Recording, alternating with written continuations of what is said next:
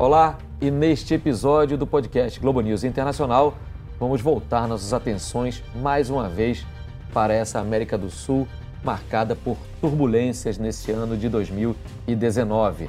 Desde a Bolívia, para não falar da crise quase eterna da Venezuela, passando agora mais recentemente pelo Chile, mudança de governo na Argentina, mudança de governo também no Uruguai e temos ainda a Colômbia, que acaba de entrar no rol dos países marcados por protestos. Participam desta edição mais do que especial o Ariel Palacios, que deixou Buenos Aires por algum tempinho para ver que Uruguai é esse que saiu das urnas.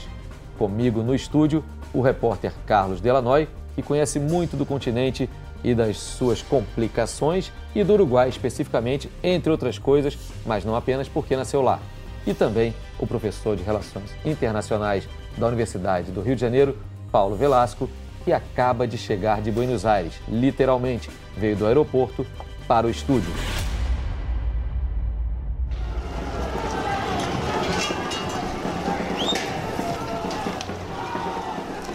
E eu gostaria de começar essa edição falando do mais novo país a entrar nesse grupo dos países abalados por protestos difusos, com muita pressão nas ruas exigindo mudanças de modelo político e econômico. Estou falando da Colômbia.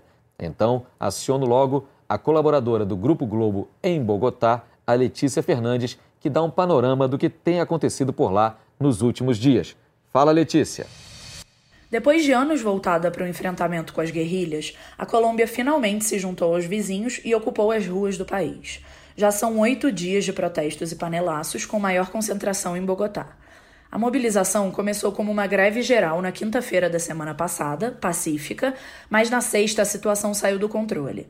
Diante de relatos de saques a lojas, supermercados e até invasões a casas, o prefeito de Bogotá, Henrique Penhalosa, decretou toque de recolher na cidade, o que não acontecia há mais de 40 anos. No dia seguinte, os atos voltaram a ficar tensos porque o esquadrão antidistúrbios da polícia feriu gravemente o estudante Dylan Cruz, de 18 anos, no centro de Bogotá. Ele acabou morrendo dois dias depois, no dia em que se formaria no ensino médio e virou o símbolo maior dos protestos. A pressão aumentou ainda mais nesta quinta-feira, porque o Instituto Médico Legal da Colômbia confirmou que a morte do jovem foi um homicídio. Isso fragiliza o governo do presidente Van Duque, que enfrenta a maior crise desde que foi eleito há pouco mais de um ano. Uma coisa que impactou muito as cidades foi a paralisação do transporte público. Bogotá, por exemplo, é uma cidade de 7 milhões de habitantes que não tem metrô. O deslocamento principal, então, é feito pelo Transmilênio, que é um corredor exclusivo para ônibus, que teve várias estações depredadas e fechadas. Isso obrigou centenas de pessoas nos últimos dias a caminhar por horas para voltar do trabalho, gerando um caos na cidade. Para tentar se mostrar aberto ao diálogo, o presidente Duque recebeu 13 reivindicações de lideranças dos protestos, sendo a principal delas o apelo para enterrar a reforma tributária que tramita no Congresso. Numa reação aos pedidos, ele anunciou que devolveria o imposto IVA para as famílias mais pobres e também disse que não vai cobrar esse imposto por três dias no ano, para aliviar o bolso dos colombianos. Mesmo assim, ainda não há sinal de que os atos vão parar, e já há convocações para mais uma greve no dia 4 de dezembro e para um grande show no dia 8. Muito obrigado, Letícia Fernandes, direto de Bogotá. Lanói, Ivan Duque, eleito insensado também por boa parte dos analistas, com a popularidade em alta, menos de um ano depois, nessa situação. Interessante que o Ivan Duque chegou ao poder na sequência de vitórias de um governo, primeiro do Álvaro Uribe, em seguida o Juan Manuel Santos, que foi ministro da Defesa do Uribe, e Ivan Duque, é, aproveitando um racha nessa relação entre Santos e Uribe, apareceu o Ivan Duque com uma promessa emergente de uma, uma mudança dentro da continuidade. Mas o fato é que, aparentemente, o que está acontecendo agora na Colômbia é uma insatisfação que está surgindo em várias frentes. A Colômbia, durante muito tempo na América Latina, ela sofreu com a violência, com as guerrilhas, com o narcotráfico, e durante esses últimos 15 anos viveu uma, uma época de recuperação da confiança, da estabilidade. Mas deixou de lado muitas questões em aberto. A questão social, a pobreza, e isso agora parece começar a se expressar de uma maneira mais forte, talvez contaminado pelas manifestações dos países vizinhos. A corrupção na, eh, na Colômbia aconteceu assim como aconteceu no Peru, em outros, no Equador, no Brasil, é, no caso Odebrecht, por exemplo. E a Colômbia foi o último país a começar um processo de investigação. Então, lá dentro da Colômbia, onde eu estive no ano passado, conversando com políticos e com jornalistas, é, havia esse sentimento de que havia uma demora para reagir. A sociedade vivia problemas, questões sérias, não só a corrupção, mas a pobreza, acesso à educação de qualidade, enfim. Mas havia um sentimento de que, durante muito tempo, o que se lutou foi por preservar a paz e a segurança. E agora a Colômbia vive um momento de abrir os olhos para questões novas. Professor Velasco, a Colômbia é um país realmente sui generis, com a política sui generis. Durante muito tempo, a esquerda, por exemplo, na Colômbia, se manifestou não através dos votos, mas através das armas. E tem dificuldade nesse momento para aparecer. Fala-se, inclusive, numa volta das guerrilhas, alguns grupos insatisfeitos com o processo de paz. Como é que você vê esse quadro e suas perspectivas a curto prazo? A Colômbia é um país é, complexo para ler, Marcelo. Enfim, ela tem realmente esse histórico de, de, violência, tanto nas cidades quanto no campo. Né? Nas cidades muito ligado aos cartéis, à cartelização, à questão das, das drogas. No campo, os movimentos guerrilheiros, né? sobretudo ligados a um pensamento mais à esquerda, né? que defendiam muito claramente uma reforma agrária, uma melhor distribuição de terras, a questão fundiária. Era uma bandeira muito forte para as Farc na sua origem. E durante 50 anos vimos uma guerra civil na Colômbia, que depois, a partir da década de 90, começou de alguma maneira a ser debelada progressivamente, né? governos em sequência, né? Todos muito ligados a um pensamento mais à direita, né? Andrés Pastrana, né? antes dele o Ernesto Samper, e daí para frente os que já foram citados aqui, né? Uribe, o Santos e agora né? o próprio Duque, mais à direita inclusive do que o Santos. Né? Ah, mas é um país que viveu um período de crescimento econômico muito impactante, né, a ponto, inclusive, de alguns momentos, né, a Colômbia ter um, uma economia à frente da Argentina. Né, já se especulava que a, a, Colômbia se consolidaria como a segunda maior economia da América do Sul. Né, já tem a segunda maior população, né, enfim, então é uma Colômbia que conseguiu crescer e se projetar economicamente bem.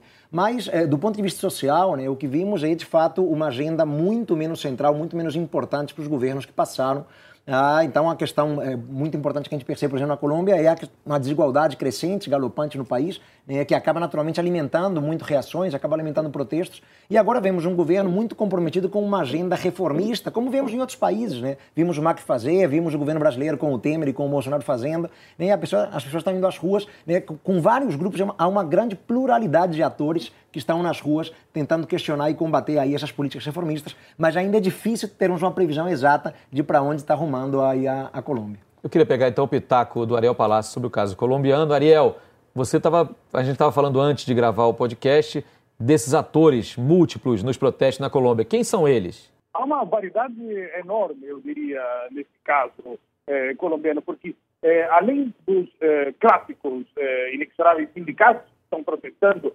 contra processos de reforma da lei trabalhista, setores que protestam eh, contra a reforma tributária, estudantes também estão protestando, também protestam aposentados contra os planos de reforma no sistema previdenciário, nas aposentadorias, protestam também comunidades indígenas devido ao, ao grande número de assassinatos que tem acontecido desde exatamente desde o, o, a assinatura do Tratado de Paz entre o governo e as Farc, quando parecia, ou pelo menos a promessa era de reduzir a violência eh, no interior, na, na, região, tanto de Salvas quanto na região agrícola, eh, onde estão as comunidades indígenas, essa, os assassinatos continuaram por parte tá, de grupos paramilitares e também por parte do, da outra guerrilha, que é o Exército de Liberação Nacional, o LN. Então também os indígenas estão nas ruas protestando, pegando carona também nos movimentos indígenas eh, recentes do Equador, né, quando se levantaram contra o governo de Moreno,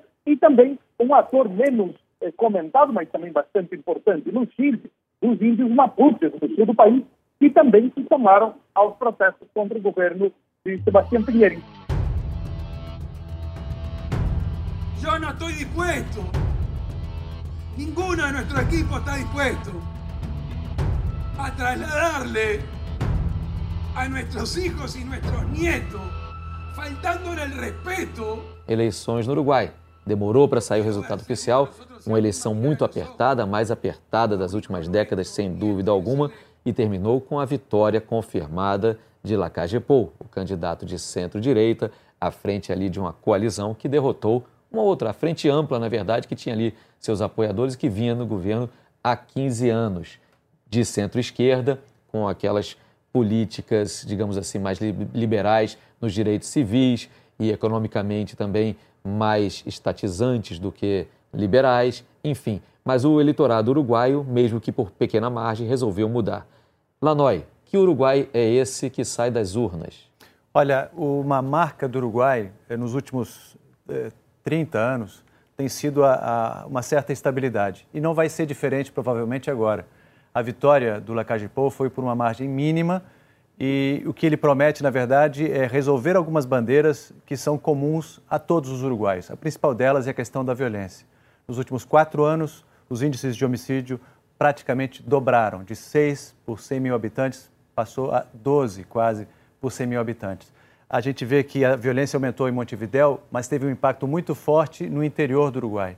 Então, Ainda é bem abaixo de países como El Salvador, Colômbia, quer dizer, América Central, América do Sul e Brasil também, Exatamente. sem dúvida nenhuma, né? Mas, Mas é um, um, aumento. Quem conhece o Uruguai, o interior do Uruguai, sabe que é um país vazio. Apesar de pequeno, é um país que no interior é, tem pouca gente. E essas pessoas estão acostumadas a um nível de segurança altíssimo. Então, quando elas começam a ouvir que tem assaltos, que tem homicídios, tem a presença do tráfico de drogas, é, o impacto é muito grande. E essas pessoas querem uma mudança. E o que acontece agora no Uruguai é a percepção de que é preciso mudar para dar uma chacoalhada. Ninguém é, com quem eu conversei no Uruguai nos últimos dias é, nega os avanços que aconteceram no país nos últimos 15 anos, uhum. no governo é, da Frente Ampla. Mas é, amigos que moram em Montevideo dizem, são da Frente Ampla, que defendem a Frente Ampla, dizem que a violência está insuportável. Não é a violência que tem aqui, mas comparado a, ao padrão que o uruguaio está acostumado a viver, isso significa muita coisa. Uhum. E a outra questão é a econômica, que a economia chegou a um ponto de estagnação, muito em função da situação econômica no Brasil e na Argentina também.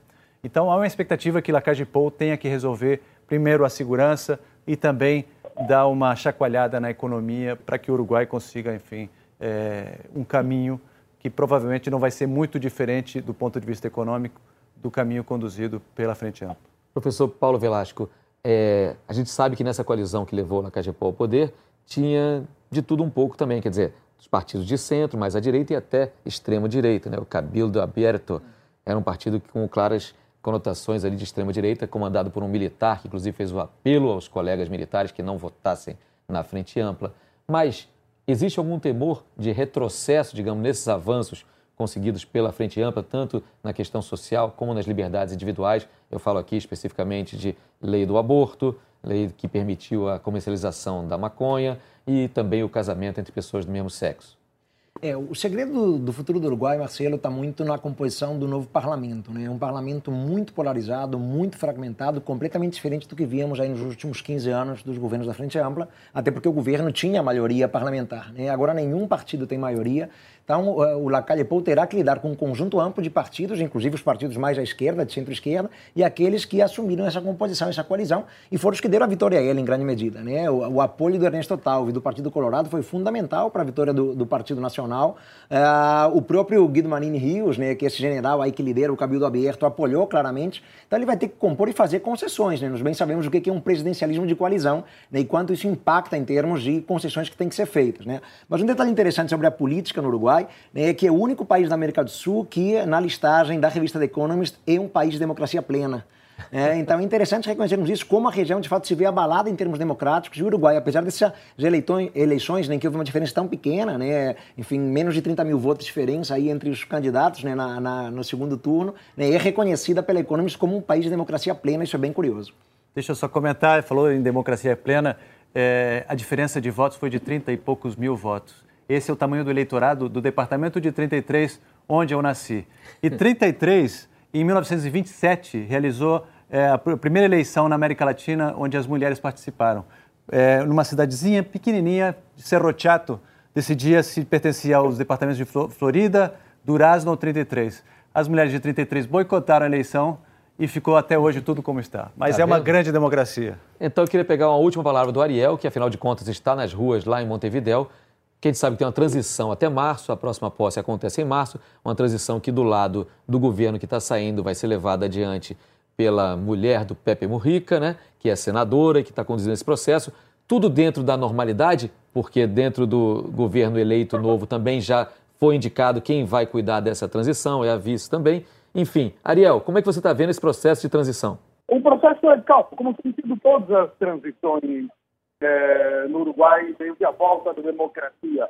É, houve, temos que lembrar que foram 15 anos, se a gente conta a totalidade desses 35 anos de vida democrática do Uruguai, foram 15 é, anos da, da Frente Ampla, é, foram 5 anos do Partido Nacional, do, do, na época governado entre 90 e 95 pelo Luiz Alberto Lacage Herrera, o pai do Luiz Lacage Pou, e mais é, 10 anos do, do Partido Colorado, nas duas ocasiões, é, pelo, é, pelo Sanguinetti, o, o presidente uruguaio que governou, foi o primeiro presidente que voltou com a voz da democracia uruguaia em 85. Então, houve, de certa forma, uma alternância entre os três principais partidos. A diferença agora é que é, o Partido Nacional terá que é, conviver agora com uma espécie de conto de retalhos, uma coalizão é, no parlamento.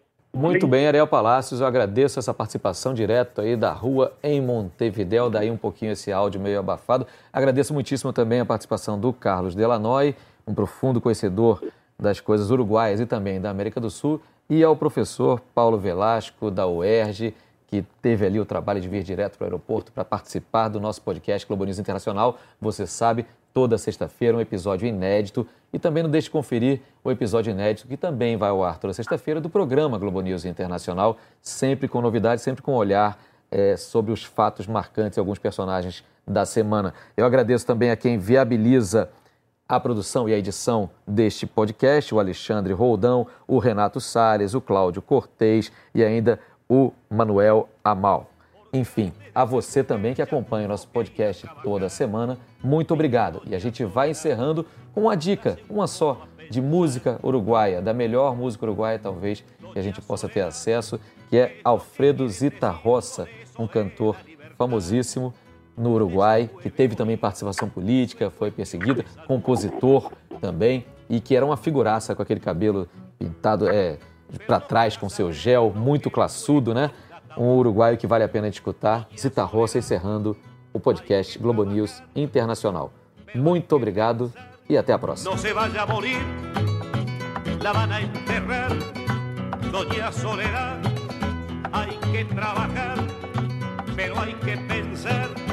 Doña Soledad.